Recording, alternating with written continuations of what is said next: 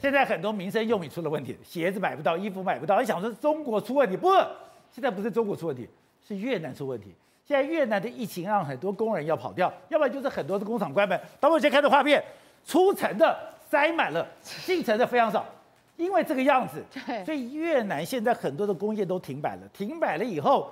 很多的民生用品，我们的穿的、用的，基本上就出不来了。对，连美国都说，他们现在 Nike 的存量只剩下一个月，是三十年以来最低的一个存量。为什么？因为越南这个部分的员工有高达两百万人，全部都在外逃。你看，这现在打警察，哎，为什么要打警察？因为他们要赶快离开这个他们公居住的地方，现在回到乡下去。就警察竟然不让他们过，大家就非常生气，就说你为什么不让我过？那警察说不是我不让你过，你要有什么三日的检三。日前的那个 PCR 相关的检测，你要有检测过之后，我才会让你过去。就后来现在就是大家都不管，有的人是没有钱付那个检测费，但不管怎么样，大家就是呃希望全部都离开啊、呃、城市，赶快回到那个自己住的地方去。他们现在的工厂感染率太高了，太高把他们吓死了。对，一来是工厂感染率太高把他们吓死，第二个是说有些人因为他本来的工作让他们，你看他们为什么要跪地，就是他们恳请警察让他们让他们有一个回家之路哦。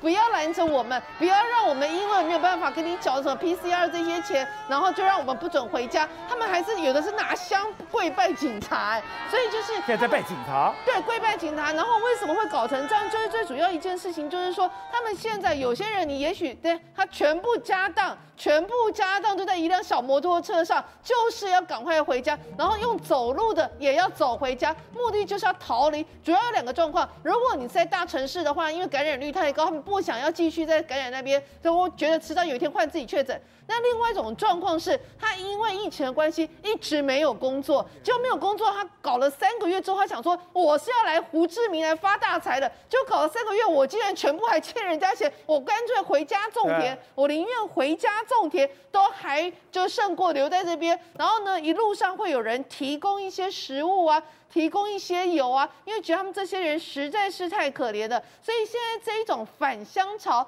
另类的返乡潮，其实在越南各地都在上演。然后有一些很多人故事，比如说有人说，哎，这个就是刚提到，你看这个就是志工，他给那要回家人免费送你东西，因为他们认为说，在这一段疫情期间，其实很多越南人都受尽了很多的痛苦。然后有的人是在工厂工作，但因为受限到所谓的三就政策，就是你只能在工厂就业，你只能在工厂吃饭，你只能住在工厂，然后导致他们说很多情况是，哎，其实。我在工厂，我还是没有收入，因为没有那么多人，工厂可以住那么多人，所以现在越南反而是大家掀起了一个返乡潮。